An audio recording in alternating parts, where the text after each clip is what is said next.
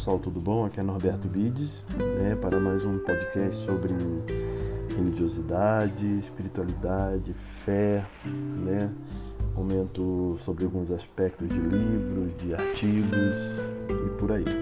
Tá bom? Queria falar hoje para vocês bem rapidamente sobre dois aspectos importantes, que é confiar e obedecer. Claro que você vai adaptar isso para o seu segmento de, do seu entendimento, na sua fé, tá? Eu falo debaixo de uma autoridade cristã protestante, né, à luz da Bíblia, e claro, você vai adaptar é, dentro do seu segmento. Mas eu queria é, abordar dois aspectos interessantes sobre Jesus e Paulo. Né? Ambos tiveram julgamentos. Né? Jesus teve um julgamento duplo quando ele foi aprisionado. É, ali né, no, no Sinédrio, os sacerdotes inquiriram Jesus. Foi um julgamento religioso. Né? Quando Jesus eles perguntaram, ele falou que ele era o filho de Deus, né? Causou um grande impacto. E quando ele foi julgado por Pilatos, ele, ele não, aí ele não respondeu. Por que, que Jesus não respondeu? Porque a obediência dele não era uma jurisdição terrena. Ele respondeu ao sacerdote porque ali era uma jurisdição, vamos dizer assim, espiritual, jurisdição do céu. Então ele falou quem ele era. Quando Pilatos perguntou, ele ficou quieto. Ele, ele estava sendo julgado de forma terrena ali, mas ele não estava dentro do aspecto terreno. Ele não devia autoridade terrena. Entendeu? Então foi esse aspecto que aconteceu. E, e Paulo também estava sendo julgado e imediatamente ele se submeteu ali quando descobriu que Ananias era um sumo sacerdote. Né? Quando outras pessoas inquiriram Paulo, ele não estava debaixo dessa autoridade, mas quando Ananias, quando ele percebeu que Ananias realmente era alguém enviado por Deus, era um, um sacerdote, ele se submeteu àquela, àquela autoridade. Por isso, nós que trabalhamos ali no dia a dia, né, temos que enfrentar né, face a face a autoridade, nós, temos que nos submeter. Caso contrário, nosso, traba nosso trabalho ficará sob o princípio da rebeldia. Né? Rebelde, quem que é rebelde? Satanás. E trabalharemos sem o conhecimento da vontade de Deus. Então, nós temos que ter esse entendimento, porque tem muita gente hoje em dia fazendo coisas da força do próprio braço, inventando tipos de, de, de que você tem que fazer, tipo de regras, né? É, configurando coisas que não existem, falando coisas que a Bíblia não diz, ou falando coisas que talvez até no seu segmento, né, na área espiritual, que fogem às vezes a um princípio que você tenha. Então, é, esse tipo de coisa a gente tem, precisa ficar atento, porque se não te der paz no coração, né, é, é aquilo pode ser que não seja o correto, ou seja, não seja da parte de Deus. Então você precisa ter esse, essa linha fina para entender e não seguir cegamente. Né? A Bíblia também fala sobre cegos guiando cegos. Às vezes a pessoa que está lá tem um entendimento muito menor espiritual do que você. Então você precisa ficar atento para esse aspecto. Né?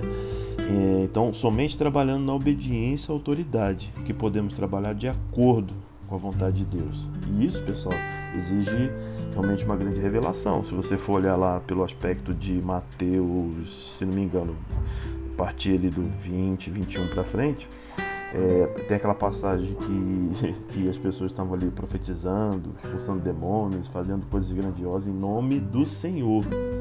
Então, por que, que eles foram censurados? Porque eles não estavam fazendo aquilo por ordem do Senhor, e sim do ponto de partida do próprio ego de cada um deles. Então, eles mesmos faziam coisas em nome do Senhor. Então, isso é uma atividade totalmente errônea, uma atividade da carne. Nós vemos isso aí no dia a dia. Vemos isso na televisão, vemos isso aí em vários aspectos religiosos, né? Entre aspas, vamos dizer aí. Então essas coisas acontecem porque coisas absurdas acontecem né? pedidos absurdos, é, é, informações absurdas. Então você precisa ter uma linha fina, você tem que botar na balança.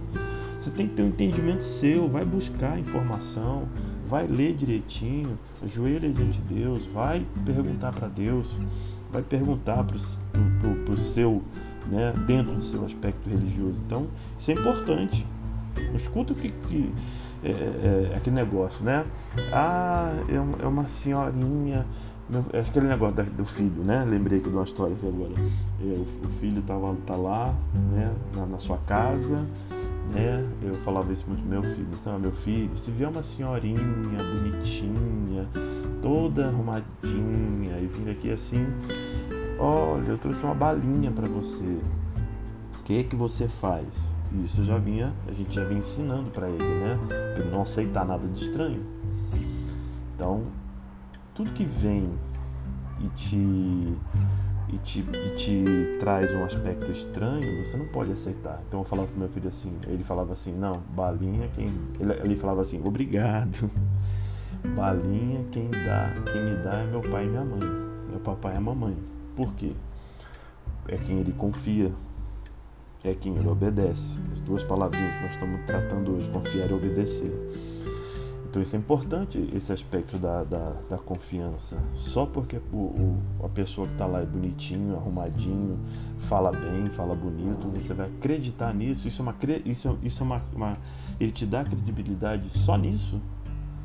Não, você precisa colocar na balança e ter um entendimento, né? Então por isso que Jesus declarou que esses que profetizavam, que faziam coisas grandiosas, o Senhor declarou que eles eram malfeitores, não eram seus seguidores, não eram seus obreiros. Então ele enfatiza aí nesse ponto que só a pessoa que faz a vontade do seu Pai que entrará no reino dos céus. Só isso constitui obediência à vontade de Deus. E isso se origina com Deus se você tiver um, uma linha fina ali, né, um, um contato com Deus para ter esse entendimento. Então, não temos que procurar trabalho para fazer, ficar cavucando coisa para fazer.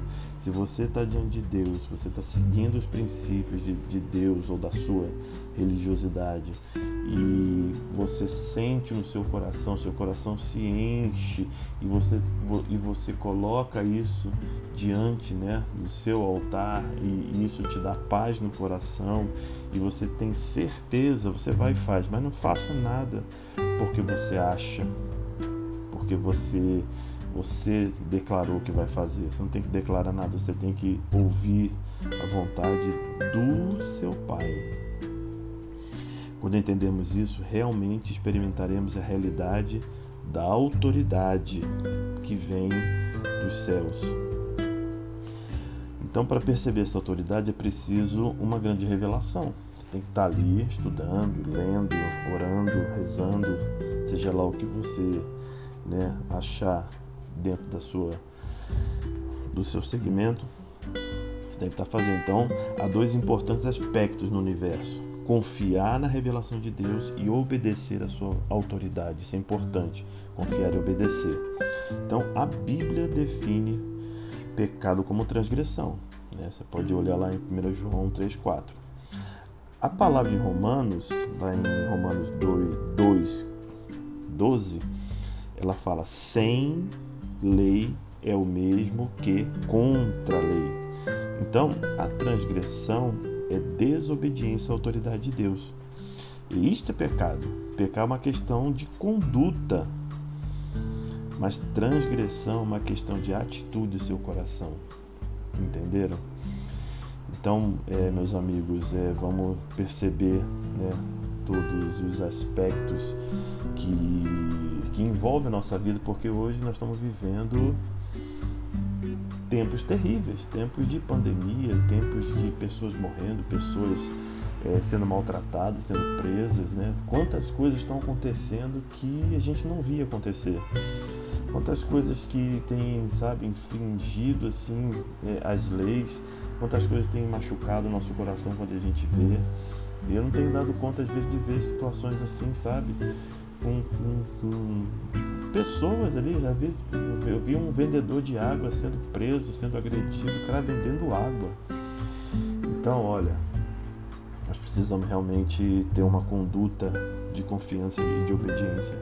Precisamos olhar para o Criador, né?